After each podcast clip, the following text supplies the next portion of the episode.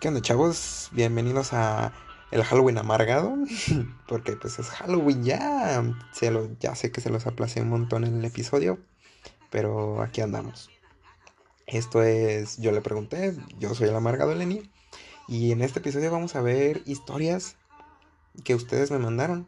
Porque ustedes en el episodio pasado yo les dije que, que si tenían alguna historia que me quisieran contar que nunca se les olvidaría, algún evento paranormal en el que ustedes presenciaron algo y que jamás se les va a olvidar. Eh, me llegaron varias y me dijeron, dos personas me dijeron que no fuera anónimo y otras dos que me dijeron que no había problema con decir su nombre. Así es que yo creo que vamos a empezar con esas. Mm, antes de empezar, voy a desearles un feliz Halloween y unas felices un feliz Día de Muertos, si es que son de México y lo celebran. Eh, es un, bonito un bonito evento, por así decirlo. es parte de nuestra cultura, es parte de, de, todo lo que somos, nos representa básicamente, porque pues fuera del país nos dicen que pues nos burlamos de la muerte, pero en realidad el, el Día de Muertos no es como burla, sino para venerar a los muertos que ya no, a las personas que ya no están con nosotros, ¿no? Y hay un montón de cosas en las que pues se nos van de las manos, de cómo nos pueden representar otros países, pero creo que es algo, es algo que sí nos encaja mucho de que tenemos las mencionadas calaveritas, que sí, o sea, es parte de una pequeña burla hacia la muerte o mm, algo parecido y. Pero pues no es, no es Día de Muertos, es Halloween. Esto ya es de. de los gringos. Aún así, pues hay historia. Supuesta historia para atrás de todo lo que viene viendo Halloween, las brujas, las calabazas y demás. Pero eso va a ser un poquito más corto. Eso yo creo que lo dejo para alguna historia de Instagram. Si es que quieren saber qué es, por qué usan, por qué usan calabazas en el día de Halloween. Bueno, empecemos con las historias.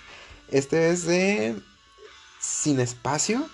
Eh, lo pueden encontrar, es un podcast. Eh, vayan a escucharlo. Así se llama, Sin Espacio. Pueden encontrarlo en Instagram como Sin Espacio Podcast, eh, todo junto. Y más que una historia, él me, me relata que cuando era pequeño, él veía, veía, mm, él cuando era pequeño Mm, le, le daba un miedo, pero aún así era adicto al terror. Y yo era parte también de, ese, de ese tipo de personas. No era adicto al terror, no era algo que me gustara. Ahorita sí es algo que a veces disfruto. Pero nos cuenta que él, eh, cuando no podía dormir, cuando despertaba, veía cosas y escuchaba cosas de pequeño. Y a mí siempre me dio miedo, pero también a, la vez nunca le llegué a tener tanto miedo, o sea, de que me, no, me, no me permitiera moverme. Sino que al contrario, quería ver, quería ir hacia donde estaba a ver qué era lo que hacía. O sea, tenía un miedo horrible. Pero aún así yo iba a, como a investigar. Dice yo, pero pues aún así le tenía un montón de miedo. Eh, pues fue así un poquito más como un comentario. Él dice que no, no se atrevía, bueno, él no quería ir ahí a los a, investigar. Simplemente pues decía que escuchaba pisadas en su sala y a veces que alguien caminaba o que, alguien corría. Mm, yo aún, aún recientemente escucho así como que alguien corre o pisadas. Normalmente en la noche y hubo un tiempo en el que sí les tenía muchísimo miedo el cómo se escuchaba. Hasta que alguien me dijo una vez que el, cómo era como que el proceso que pasaba por la casa mientras pasaba la noche. Y esto se explica como con pues, ciencia. Y que te, lo que te dice es que en la noche pues todo se expande. Digo, en, el día todo se expande por el calor del sol. Y al momento de llegar la noche, cuando ya no hay sol y en realidad ya no es calor, sino frío, se empieza a contraer otra vez. Es que esos sonidos que se escuchan, mm, pues es todo toda la estructura de la, de la casa eh, comprimiéndose y por eso se llega a escuchar tronidos o muchos como pasitos, sino que pues, es todo lo que truena de todo lo que se expandió en el día, del calor. Ya desde ese momento presto más atención, o sea, no es como que diga ya no escucho pasos, pero ya tú le das como que otra connotación y pones atención. Así si son pasos o solo está tronando. Porque si sí hay una diferencia, o sea, cuando estás más chico, pues igual no la notas, pero ahorita ya, ya lo puedes notar. Em, pasemos a la segunda historia. La segunda historia eh, nos la manda eh, alguien llamado Chepe Vargas. Lo pueden encontrar en Instagram como guion bajo, Chepe Vargas, guion bajo. Em, él me cuenta que iba en una excursión con sus amigos y fueron a una carne asada. Esto se los platico más o menos de memoria. Fue una excursión con, con sus amigos a una casa, bueno, a un terreno de uno de ellos, de los familiares de uno de ellos. Y pues se hicieron como que su carnita asada, hicieron pues su desmadre ahí en, en ese lugarcito. Pero pues no tenía mucho, o sea, sí tenía luz, pero pues ya era muy noche, era en un pueblito. Y el, ese lugar estaba al fondo, estaba pues prácticamente abandonado, o sea, no iban como que muy recurrentemente. Y aparte no había casas alrededor, es que era muy oscuro cuando anochecía, si es que no dejabas las luces prendidas. Y como tenían, tenían que apagarlas, eh, pues a todos les dio miedo. Lo que pasó fue que me cuenta que fue algo muy curioso porque todos estaban pues recogiendo, estaban alistándose para irse en una camioneta, ya regreso a donde se estaban hospedando. Y él y su novia fueron a dejar unas cosas como en un almacén que estaba por ahí. Y, es, y Chepe dice que escuchó mm, que alguien se acercaba a ellos, que alguien caminaba y se acercaba a ellos. Y su novia escuchaba que escuchaba creo que a una muchacha a una muchacha gritar o a, una mujer gritar o sea escuchaba gritos vaya y eso fue lo que los le sacó de onda porque los dos escucharon algo pero fue totalmente distinto pero aún así fue claramente que escucharon algo o sea no no cabe como que muy bien en dónde donde se escuchan pasos y gritos al mismo tiempo, sino solamente uno escuchó pasos y otro escuchó gritos, que fue lo que les espantó, salieron corriendo y pues estaban así como que muy asustados hasta que nos subimos a la, se subieron a la camioneta y pues no querían, pues estaban como que muy alterados y no querían decir nada hasta que ya estuviéramos arriba, hasta que ya estuvieran arriba y ya cuando estuvieron arriba el... ya les empezaron a contar. Ah, ya era oscuro, lo único que había prendido era la camioneta que tenían. O sea, ya no se veía prácticamente nada alrededor. Cuando escucharon eso, estaban a punto de apagar las luces. Así que se suben a la camioneta, les cuentan a los demás qué había pasado todos empezaron a asustar porque pues oye, se escucharon pasos de que alguien se los estaba siguiendo o de que alguien se estaba acercando y, su novia escucha gritos. Fue como de, o qué gritos o, risas, no recuerdo bien, pero uno de esos dos. O sea, da, igual, o sea, se escuchaban voces que no tienen nada que ver con pisadas. Y los dos lo escucharon al mismo tiempo, que fue lo más curioso. Fue como de, wow.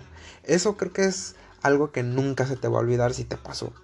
Porque tienes como a un testigo, pero más que ser testigo, ella fue, fue presente, fue una víctima también de lo que pasó, pero fue totalmente distinto al, a lo que él escuchó. Es súper curioso. Porque dicen, ah, pues eran pareja, se lo pueden haber inventado, pero eh, dice que genuinamente estaban asustados porque los dos no escuchan lo mismo, pero fue en el mismo momento. Y no, escuchar ese tipo de cosas sí te pone como que un poquito los pelos de punta, ¿no? Pero bueno, eso sí ya no, o sea, era un tipo bosque, o sea que, o sea que sí supongo que se pudo haber escuchado, pero las pisadas, esas sí no se escuchan tan si son lejos, no se escuchan muy bien que digamos. Así es que yo creo que ahí, yo creo que sí pasó algo. A veces yo soy muy escéptico. Es como que mi, mi escudo para no temerle tanto, pero aún así hay cosas que no llegan a explicarse y ahora sí se podrían decir que son paranormales, o sea, que no se pueden explicar, o son cosas que son difíciles de explicar por la ciencia natural. Está muy feo que te pase ese tipo de cosas. Eh, esta, esta tercera historia eh, nos la cuenta alguien anónimo. No diré y voy a estar cambiando como que... Si me equivoco y lo digo en primera persona, pues ahí perdón, pero soy nuevo en esto, perdónenme. Eh, me cuenta que cuando era niño, niña, eh, ella tenía un amiguito, un niño.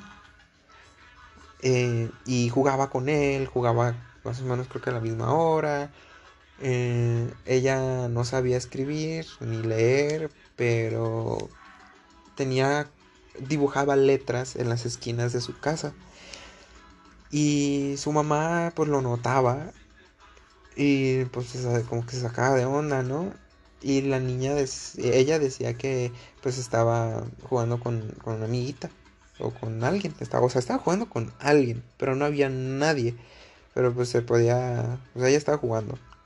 Así es que mm, pues pasó el tiempo, ella seguía jugando con, con esta, este ente.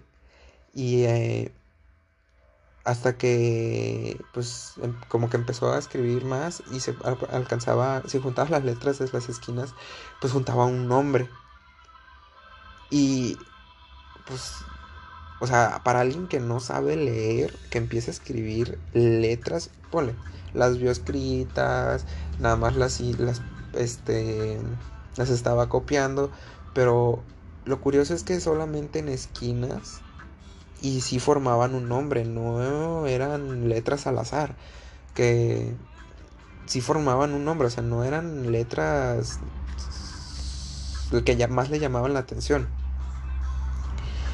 Cuando pasa esto, eh, me, me, cuenta que la llevaron con su abuelita, con su abuela, que no podía ver su...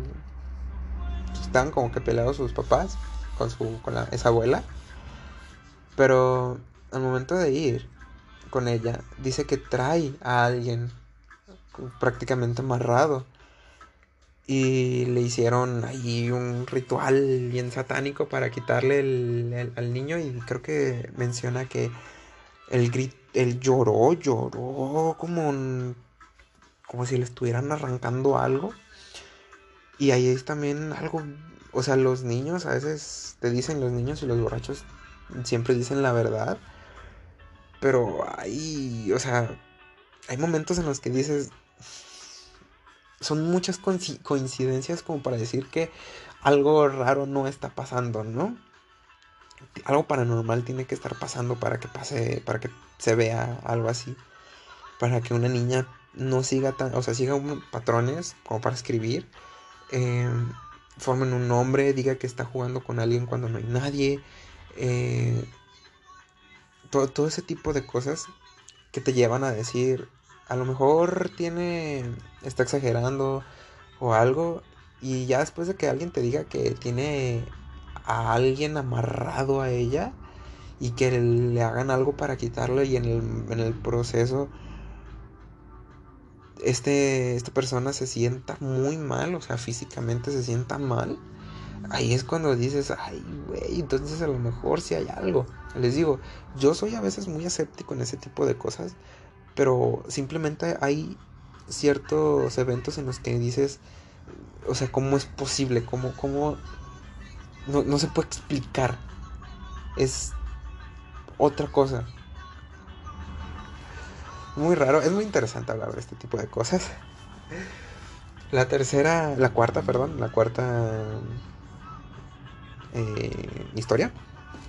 Que más que historia también es como un pequeño comentario, bueno, no comentarios, son como que eh, cosas que les pasaron a ellos.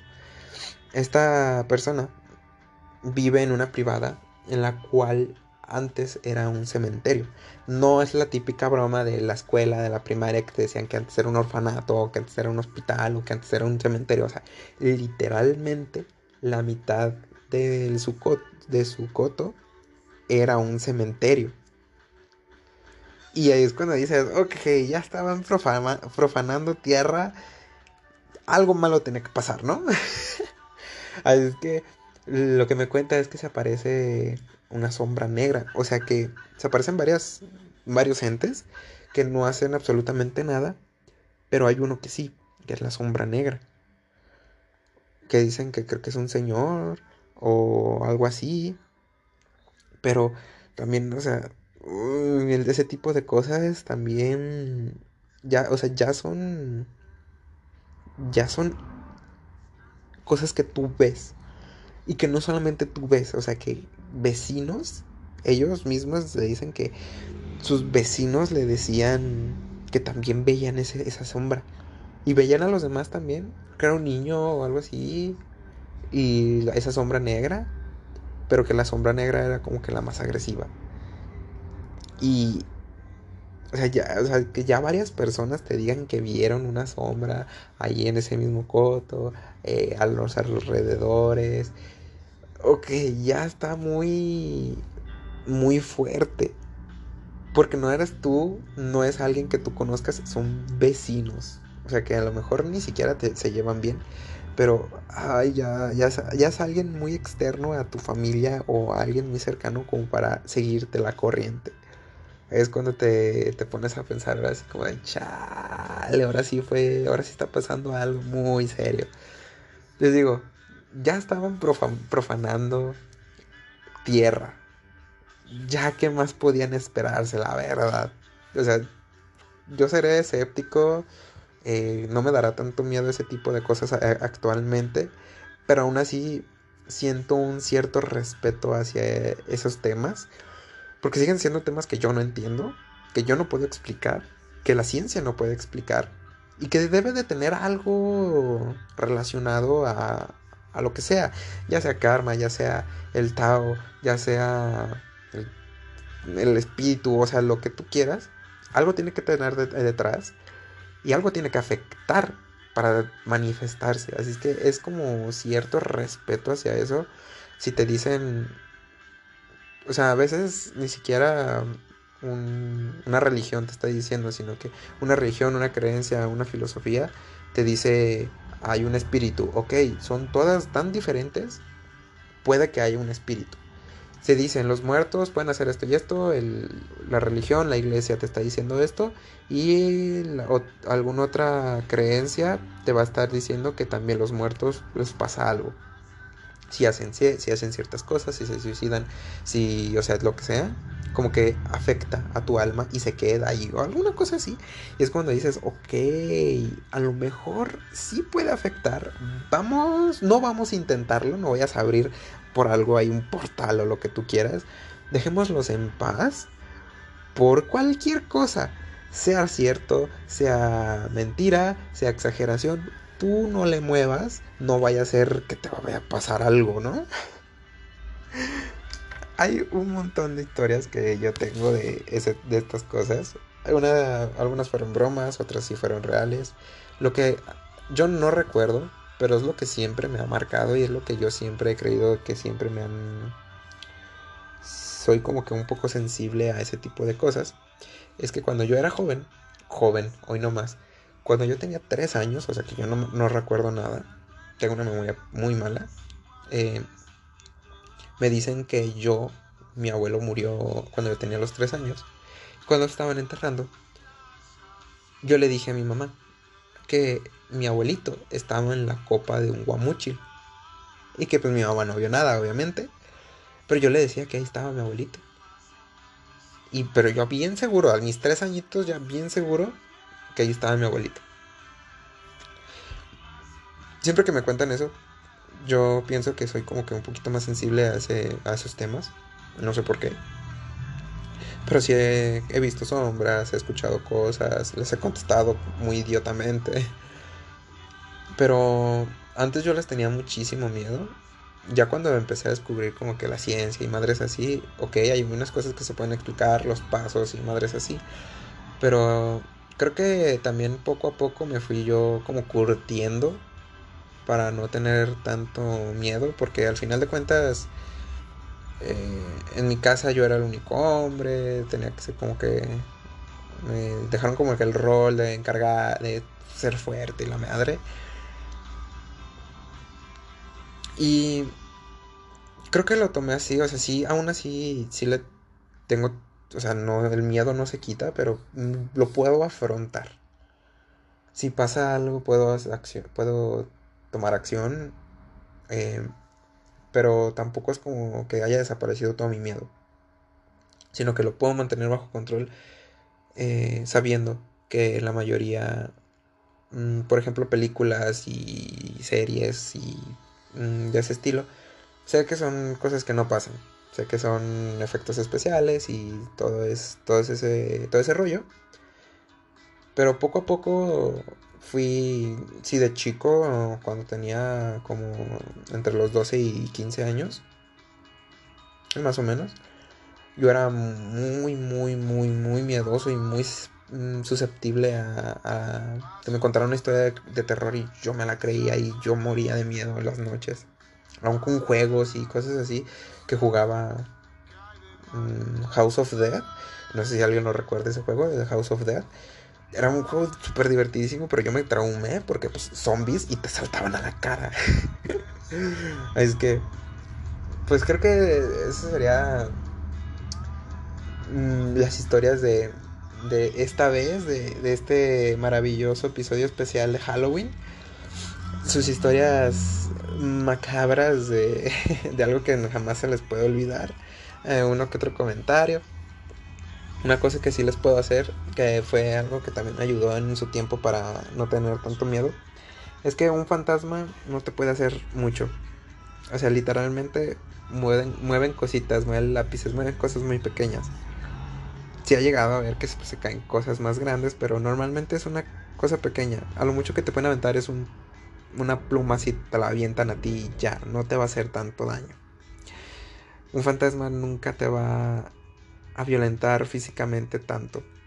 Si en algún momento te llegará a pasar algo así, ahí sí ya, yo creo que tendrías que ir con alguien para que te haga una limpia la verga.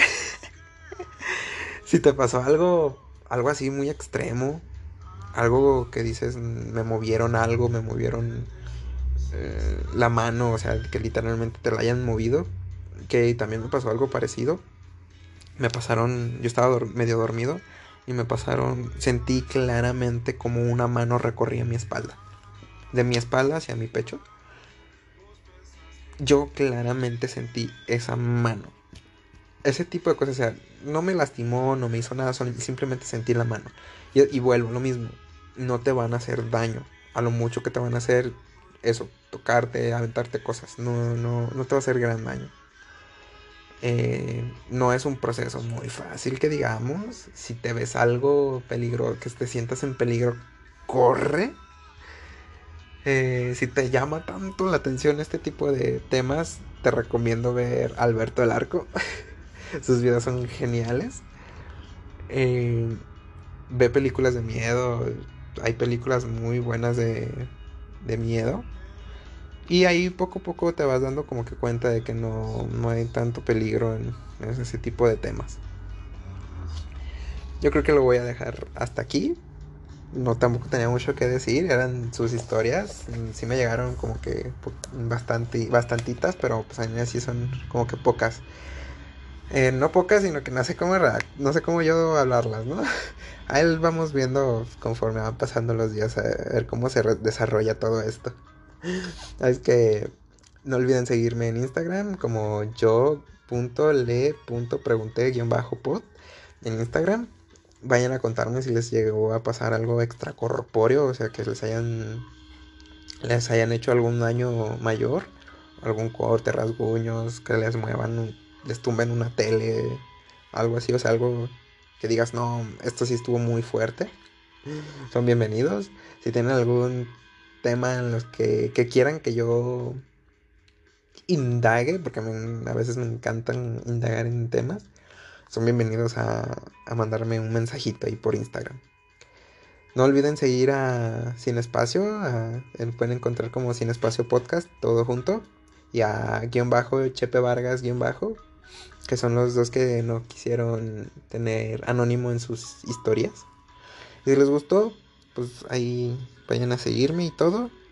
Y eso sería por mí. Yo fui el amargado Lenin y que tengan una, un Halloween muy amargado. O no tanto, si es que los invitaron a una fiesta. Porque yo no fui a ninguna fiesta. Nos vemos hasta la siguiente semana. Cámara.